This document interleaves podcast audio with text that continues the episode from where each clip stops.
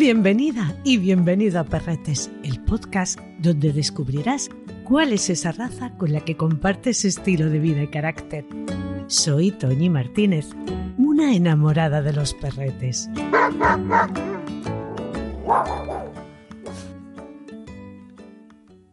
Hay razas que cautivan por su tierno aspecto o por sus grandes virtudes realizando tareas y otras como esta que nos ocupa hoy, por su poderoso aspecto. Tengo que reconocer que siento debilidad por este tipo de perretes, porque detrás de su, llamémosle, apariencia fiera, hay siempre un perrete que vive y muere por y para los suyos. Hoy te hablaré del presa canario.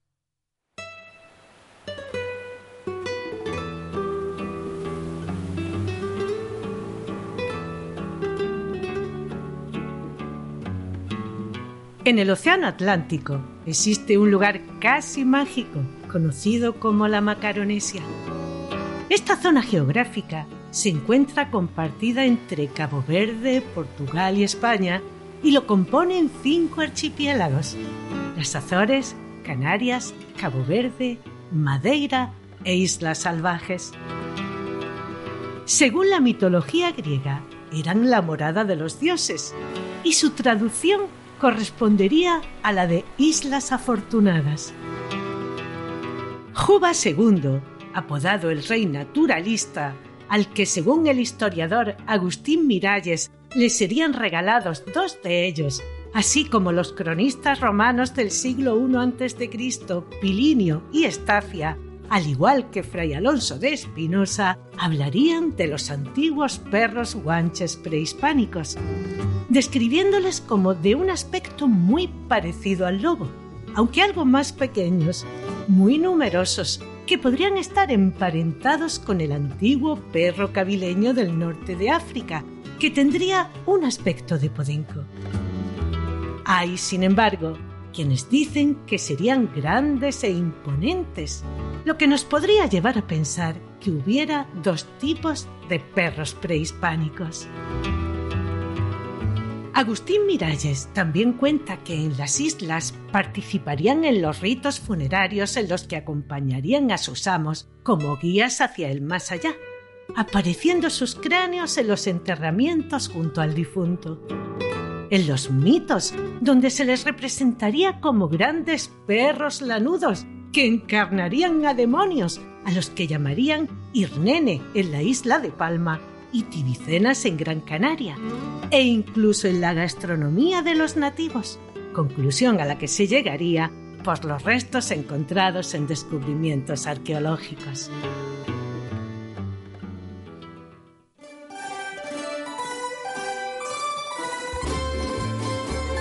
Todo apunta a que en sus orígenes se encuentra el majorero, también llamado barcino, un perrete autóctono de la isla de Fuerteventura, que a su vez es descendiente de los aborígenes canarios y de los que llevarían los castellanos a esta isla en 1404. Estos perretes tendrían la utilidad de manejar a cabras y vacas y ser un magnífico guardián con una resistencia física más que considerable, con muy poca tendencia al ladrido y un carácter serio e insobornable. Existen documentos posteriores a la conquista del archipiélago canario, como son los acuerdos y ordenanzas de los cabildos de Fuerteventura y Tenerife, los primeros que hablan de perros de combate y del perro de presa como tal. La primera referencia es del año 1501. En ella se dice que se permite tener a los puerqueros, criadores de cerdos, uno de los grandes. Las de 1511 Debido a los grandes daños causados por los perros cimarrones en el ganado, ordenarían exterminarlos con la excepción de 12 perros castizos para matar perros asilvestrados. A partir de ese momento, el perro de presa se convertiría en el privilegio de unos pocos. Estos perros de presa serían utilizados por los carniceros para sujetar las reses durante el sacrificio, tanto en Canarias como en la península y en otros territorios imperiales. En estos acuerdos se diría que cada carnicero podría tener dos de estos perros, siempre que tuvieran como oficio la jifería o lo que es lo mismo, que fueran matarifes y que tendrían que mantenerlos atados de manera continuada y que sólo podrían desatarlos para apresar las reses. Según me cuenta Rafael Fernández de Zafra, el cedulario del Cabildo de Tenerife de 5 de febrero de 1526 confirma su teoría de que el perro de presa español fuese alano, perro de toro o presa canario fue el perro de las clases altas, especialmente en las Islas Afortunadas, y en el que se puede leer. Otro sí porque hay en esta isla dos perros que matan los perros salvajes. Porque queden perros para matar los salvajes, se permite que estos dos perros queden, por ser amaestrados como se ha visto por experiencia en Adeje y Abona, donde los tiene Pedro de Lugo, regidor.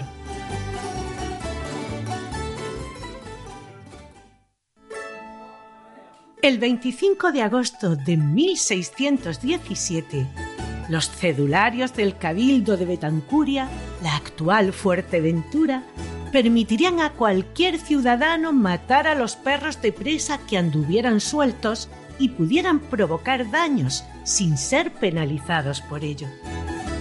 El 19 de febrero de 1618 se ordenaría tener atados a todos los perros de presa y en él podemos leer. Mandaron que los que tuvieran perros de presa no los traigan sueltos, sino los tengan a recaudo, de suerte que no dañen al ganado. Sus dueños no los darán a esclavos, mozos de soldada ni muchachos para que los lleven a apañadas. Firma en la villa de Betancuria el gobernador y los regidores. El 21 de octubre de 1624, que no tengan más que un perro por vecino para la guarda de su casa, aplicando a los de caza y a los de presa. En 1630 se ordenaría que todo aquel que tuviera un perro de presa debería declararlo ante la justicia.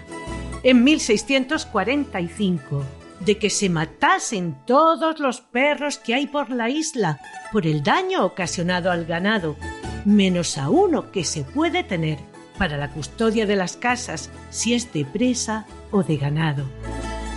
El 13 de marzo de 1737, la matanza de perros que habrían quedado abandonados en los puertos por gentes de otras islas, prohibiéndose la tenencia de perro alguno, con la excepción de ganaderos y labradores. Sería entre los siglos XV y XVI cuando se fijaría el primitivo perro de presa o dogo.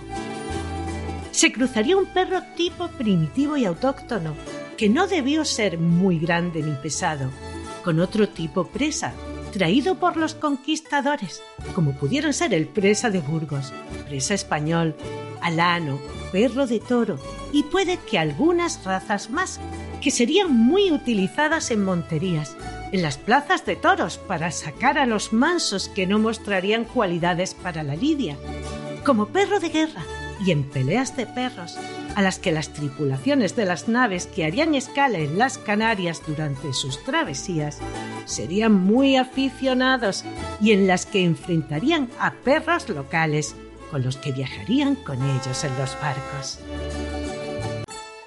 En las islas se abandonaría el cultivo de la caña de azúcar por falta de rentabilidad debido a la competencia que les haría a las que vendrían del Caribe y se comenzaría a plantar la vid. Una gran cantidad de viajeros llegarían a las islas a través de la navegación, movidos entre otras por el comercio de los vinos de gran calidad que estas tierras producirían, principalmente de origen británico, muy aficionados a las peleas de perros y gallos, habituales en su país, y que vendrían acompañados de sus Van Dogs y Tin Dogs, antecesores del Bulldog y del Mastiff. Corría por entonces el siglo XVIII. Los canarios se aficionarían rápidamente a estos espectáculos de combate y se harían con los que considerarían aptos para estos menesteres e introducirían en la crianza al majorero, dando lugar al presa canario, que le aportaría sus habilidades con el ganado, su expresión típica y su pelo atigrado, verdoso y rústico. Los que destacaban en las peleas se cruzarían entre ellos, por lo que la sangre de los primitivos bulldog ingleses y otros perros de pelea entrarían en su caudal genético modelando la raza. Sí tengo que decirte que estas peleas no eran sangrientas, ya que el presa agarra y empuja, pero no mordisquea, y en poquísimas ocasiones se produjo alguna muerte. De manera progresiva se convertirían en animales ligeros, robustos, de cabeza maciza, nunca de hocico corto y con un pelo negro, leonado, atigrado o pinto.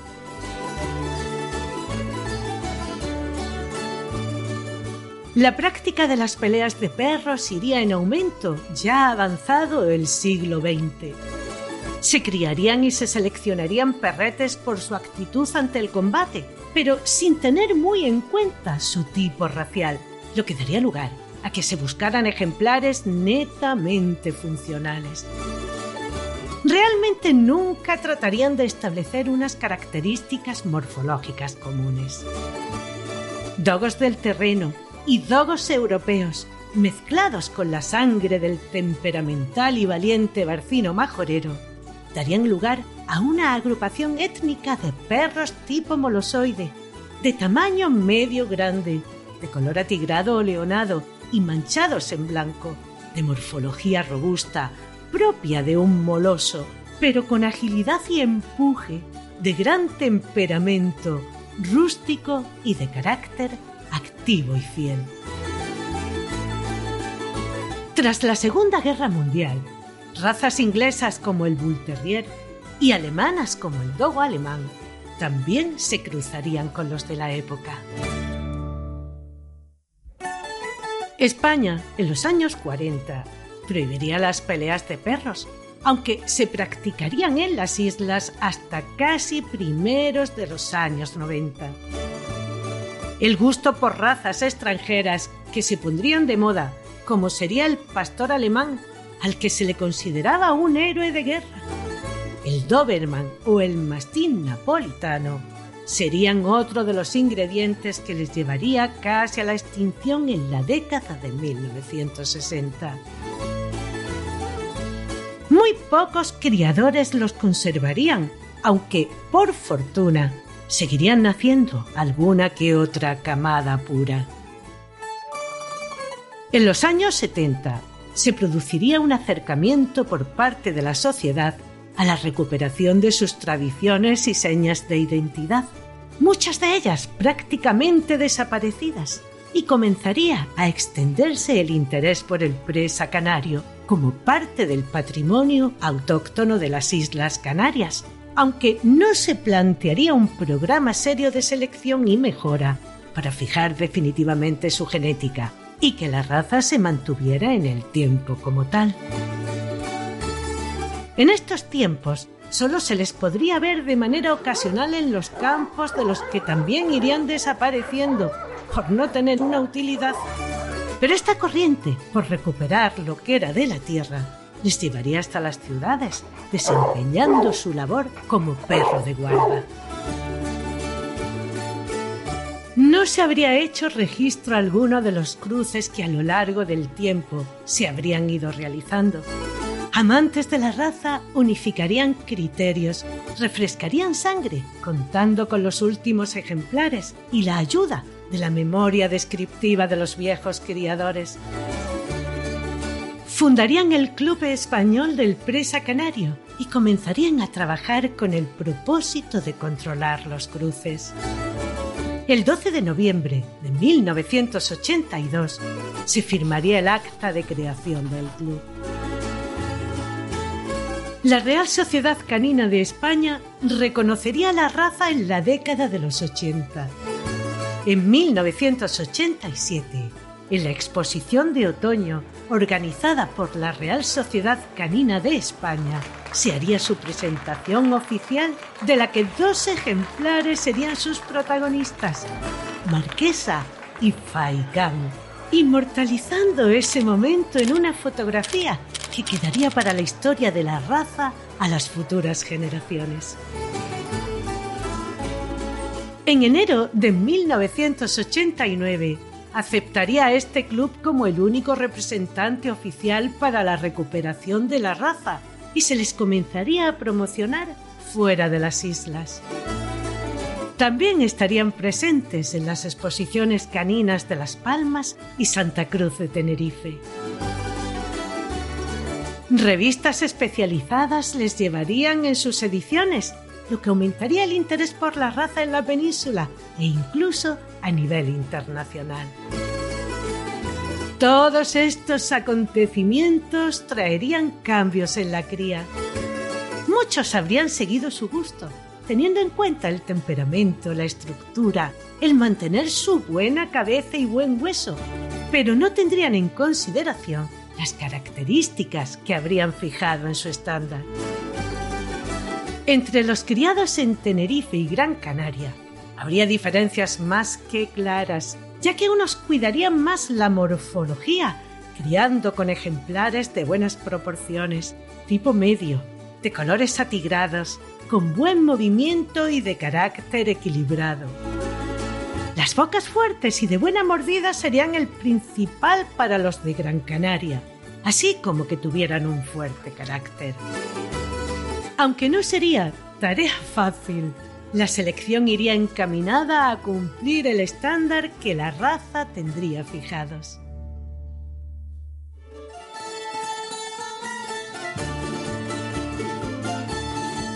En la Exposición Mundial de Portugal de 2001, la Federación Cinológica Internacional los reconocería provisionalmente como una raza. El 4 de julio de 2011, en la Asamblea General que se celebraría en París, se acordaría por unanimidad reconocerla definitivamente, describiéndolo como un perrete de mirada calma, expresión atenta, especialmente adecuado como perro de guardia y adecuado para el cuidado del ganado. Temperamento balanceado y muy seguro de sí mismo. Ladrido bajo y profundo. Obediente y dócil con los miembros de la familia.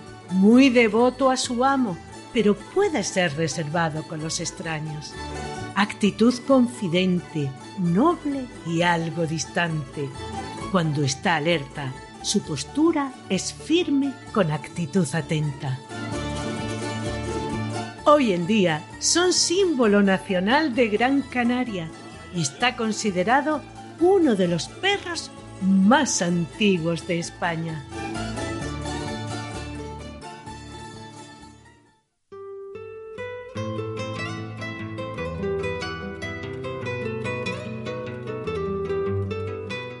Como para todos los perretes con instinto de guarda, su familia será el centro de su universo tremendamente cariñoso, dulce, leal, inteligente, tranquilo, sereno, equilibrado, obediente, valiente como el que más y de mucho carácter.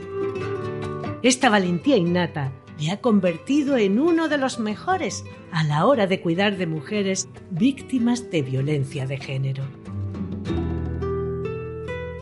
Distante y desconfiado con los extraños, siempre atento a cualquier movimiento que él entienda que está fuera de lo normal.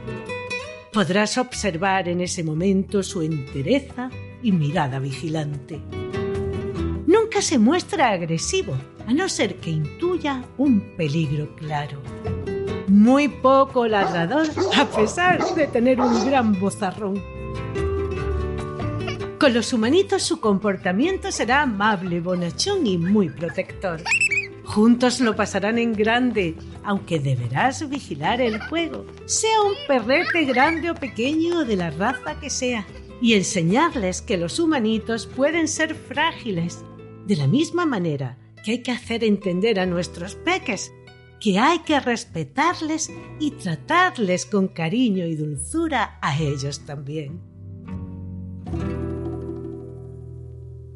A pesar de todas sus virtudes, deberás educarle y socializarle desde muy chiquito para que conviva en cualquier situación y con cualquier tipo de animales. Con otros de su especie, si no hemos puesto la suficiente atención en esto, puede ser un poco pendenciero. Mónica Sánchez Marina, nuestra instructora formadora de la Real Sociedad Canina de España, valoradora del Zoo Sanitario de Málaga, e instructora en la escuela canina Kerkus. Nos habla de esa dominancia propia de razas fuertes y de cómo debemos actuar.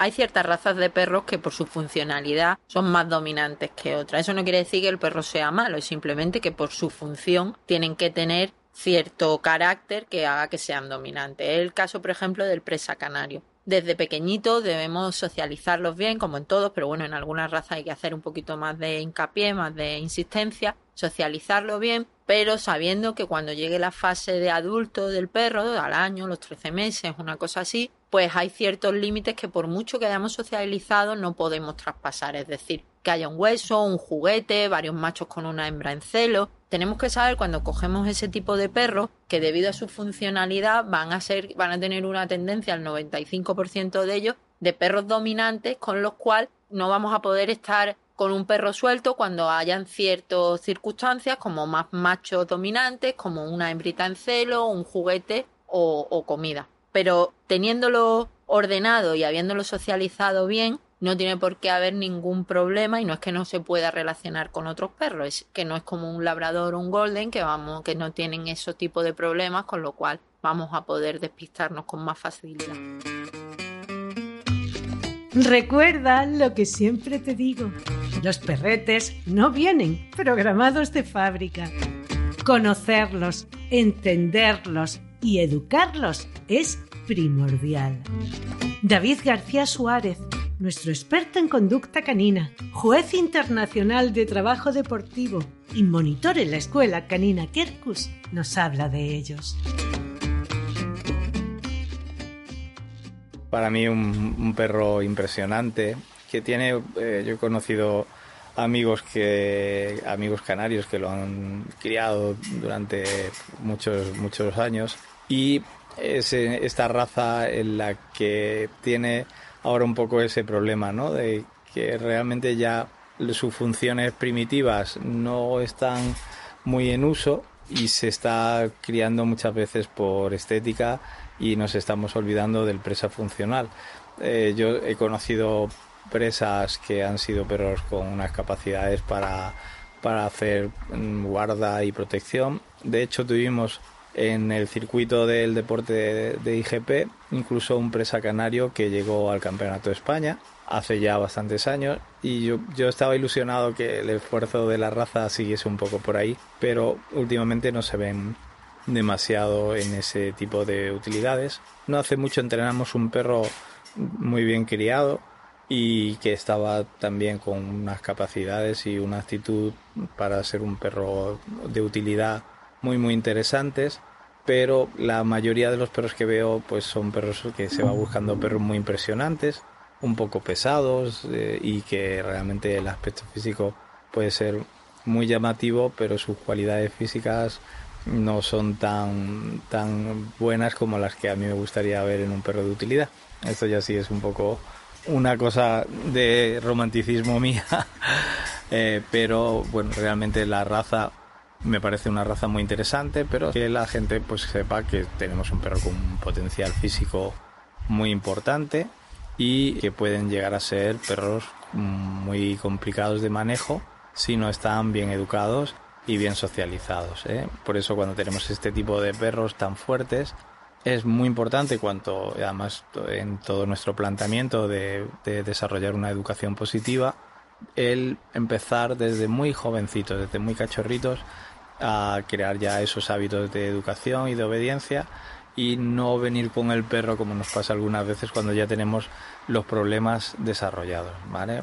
hoy la educación positiva tiene de bueno que podemos empezar muy temprano y tiene de bueno que podemos entrenar mucho con los perros, pero tiene de malo que tenemos que trabajar mucho con los perros, ¿vale? Entonces, cuando tenemos ese tipo de perros especiales y queremos hacer ese entrenamiento respetuoso, pues recomendar que se empiece la educación desde fases muy muy jovencitas, ¿vale? Y bueno, eh, para mí es una raza fantástica e impresionante y que realmente las personas que piensen alguna vez en tener un presa canario que se informen porque realmente hay bastante diferencia entre pues criadores conocedores de la raza y que además eh, tienen una visión un poquito más amplia no solamente de la estética sino realmente de la capacidad de, tener un perro de utilidad que yo además creo claramente que del presa canario si, si se uniesen los criadores y hicieran un esfuerzo en tener un perro realmente de utilidad eh, podría ser un perro muy, muy, muy interesante y que lo podríamos ver haciendo funciones en muchas situaciones.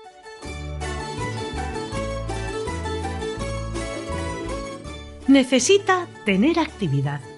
Enfocarlo a deportes caninos, como nos decía David, puede ser una magnífica opción, ya que trabajará su espectacular cuerpo y su inteligente cabecita.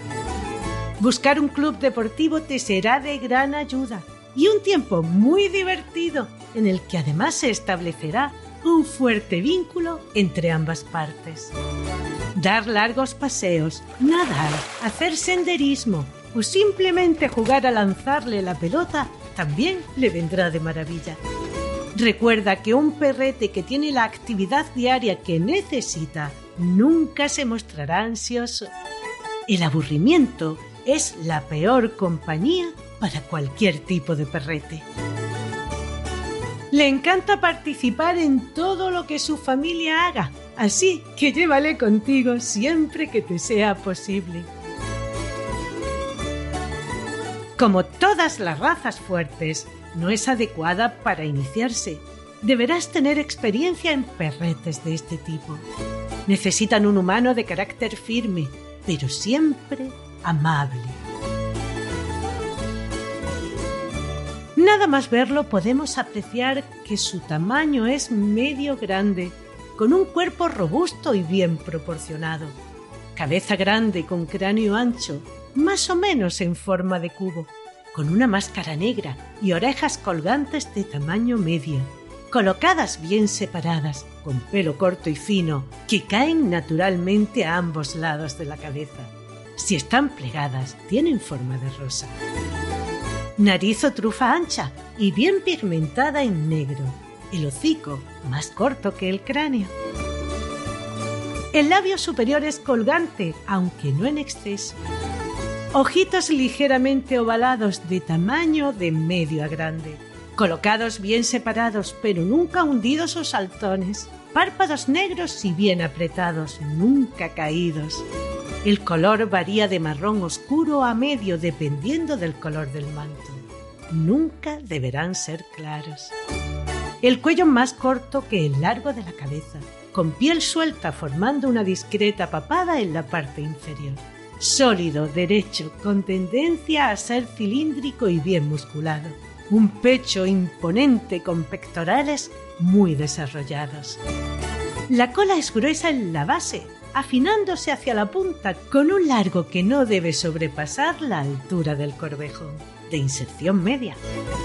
Durante el movimiento la eleva en forma de sable, pero sin encorvarse o apoyarse sobre el dorso. En reposo cuelga derecha con una leve curva en la punta. En sus patas vemos huesos fuertes y una buena musculatura. En movimiento es ágil y elástico, cubriendo bien todo el terreno. Paso largo. La cola es llevada hacia abajo y la cabeza solo elevada levemente sobre el nivel del dorso. Cuando está alerta, la cola y la cabeza van en alto. Su piel es gruesa y elástica, más suelta en la zona del cuello. Cuando está en alerta, la piel sobre la cabeza forma pliegues simétricos. Su pelo es corto, liso, sin subpelo, aunque puede aparecer sobre el cuello y en la parte posterior del muslo. Más bien áspero al tacto. Muy corto y fino sobre las orejas, algo más largo sobre la cruz y en la parte posterior de los muslos. Les podremos ver en todas las tonalidades de leonado hasta arena, desde un marrón oscuro hasta gris claro o rubio. Se aceptan marcas blancas sobre el pecho, en la base del cuello o garganta, pies anteriores y dedos de los pies posteriores, pero esto debe ser mínimo. La máscara siempre es negra y no debe sobrepasar el nivel de los ojos. Cuidar su piel y pelo no te ocupará demasiado tiempo, casi que no lo tira, por lo que con un cepillado semanal será más que suficiente. Hazlo con la ayuda de un guante de látex y un buen acondicionador que lo mantenga hidratado. Báñale cada vez que lo necesite, siempre con un champú de buena calidad, pH 7 y de hidratación intensa. En época de muda, hazlo una vez en semana, con agua calentita que le ayude a deshacerse del pelo muerto y a que el nuevo salga mucho más bonito. Una vez enjuagado, pone un hidratante. Déjalo actuar el tiempo que recomiende el fabricante. Dale otro buen enjuagón y sécalo con aire templado para no quemarlo ni deshidratarlo. No olvides limpiar sus oídos y repasar el largo de sus uñas. Cómo y con qué lo alimentemos también contribuirá al buen estado de su pelo, de la misma manera que lo hará en su salud en general. Por su corpulencia necesita una buena ración de comida que deberás adaptar a su nivel de actividad. Será mejor la repartas en dos veces y si te has decidido por el pienso, remojarlo es conveniente ya que tienen tendencia a la torsión gástrica. Evita también el ponerle la comida mientras esté fatigado e incluso retírale el agua en ese momento. Busca siempre un pienso de buena calidad que contenga ingredientes aptos para el consumo humano, bien balanceado, rico en proteína animal de buena calidad, aminoácidos que mantengan su musculatura fuerte, carbohidratos que le proporcionen energía, antioxidantes, vitaminas, ácidos grasos omega 3 y 6 y condoprotectores para la buena salud de sus articulaciones. Un hueso grande y crudo, además de ser un entretenimiento riquísimo, le mantendrá los dientes limpios. El presa canario es un perrete bastante sanote. Solo tendrás que poner atención a enfermedades de origen genético y por tanto hereditarias como la displasia de cadera y codo, epilepsia y, como te decía antes, la torsión gástrica. Nunca, nunca me cansaré de poner en primer plano la importantísima labor de las personas que realizan una buena crianza para el presente y el futuro de las razas, para que se mantengan en el tiempo y no se extingan. Quien hace una cría adecuada solo cruzará aquellos ejemplares sanos, de buen carácter, que se correspondan con las directrices que marca su estándar. Socializará sus cachorros de la manera oportuna, te lo entregará con sus vacunas y desparasitaciones correspondientes e inscrito en el libro de orígenes de su país. El pedigrí no es un capricho ni una moda. Es la historia de ese cachorro que llevarás a tu familia y con el que compartirás tu vida. La crianza responsable no fabrica perros, no explota, es un arte que solo quienes lo conocen saben realizar. Por eso, cuando hayas encontrado a quien creas que merece tu confianza, deberás saber esperar. Nunca tengas prisa, ten paciencia, merece la pena en esta y en todas las razas. Además, en este tipo de razas poderosas, elegirán con mucho cuidado a qué manos van se asegurarán que reúnan las características de vida que necesitan, que van a vivir en un ambiente familiar y que les cuidarán y querrán como se merecen. Son sus tesorillos, no lo olvides. Cada uno es único y especial para la persona que lo crió. La vida media de estos poderosos y adorables perretes está entre los 10 y 12 años. Su estándar marca tanto peso como altura. En los machos entre 60 y 66 centímetros con un peso no menor de 50 kilos y un máximo de 65. En las hembras entre 56 y 62 centímetros con un mínimo de 40 y un máximo de 55 kilos. Rafael Fernández de Zafra, nuestro juez de la Real Sociedad Canina de España, y amante incondicional de los mejores amigos del ser humano, que ha conocido muy bien esta raza y ha sido testigo de su recuperación, nos cuenta cómo Matamoros, no el de los programas del corazón, no, sino el presa canario de su abuelo, le encantaba estar atento a todo lo que se movía y sobre todo a lo que su abuelo le pedía.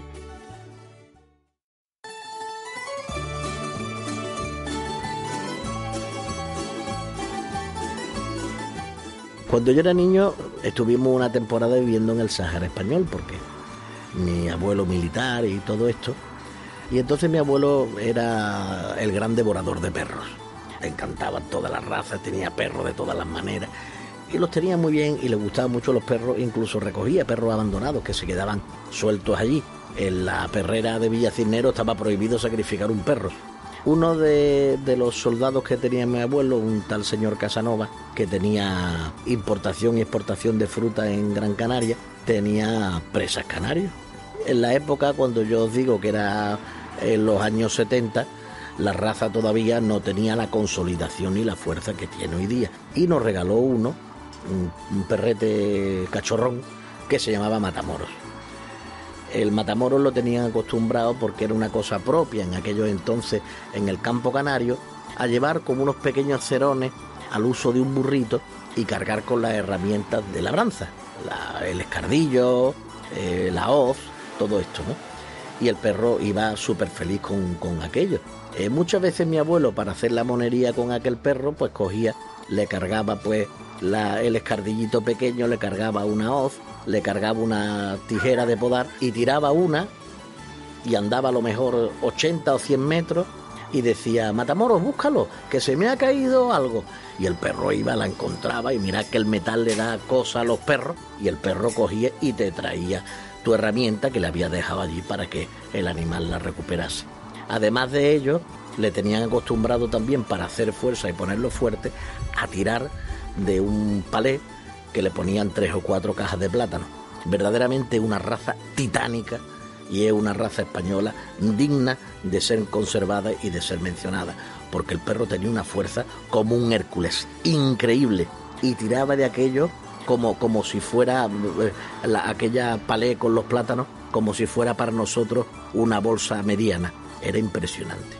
He conocido muchos presas, incluso he bautizado algunos un gran amigo mío que los cría, pues tenía un perro que se llamaba Tila, que me veía cada siete u ocho meses y me, y me quería y me baboseaba y me besaba como si no hubiera un mañana. El perro era una maravilla.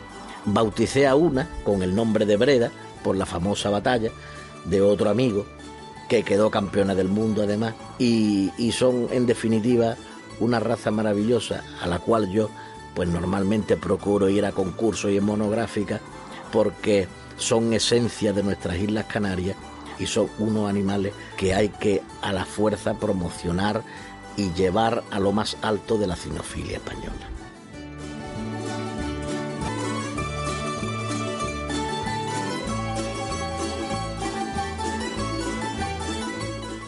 Me encantaría saber que has disfrutado con lo que te he contado, que has aprendido alguna cosilla más o si no la conocías, hayas podido hacerte una fiel idea de quiénes son y qué necesitan para ser felices. La semana próxima te hablaré de un perrete que hace años se puso muy de moda, originario de China y con una particularidad. su lengua azul. Te hablaré del chau chau.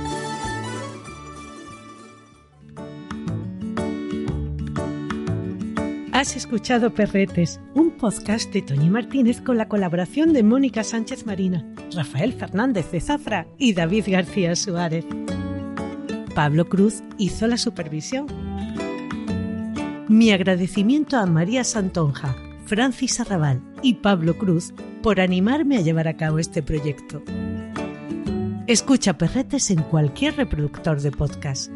Si te ha gustado, déjame una reseña, compártelo en tus redes sociales y recomiéndame a tus amistades. Gracias por escucharme.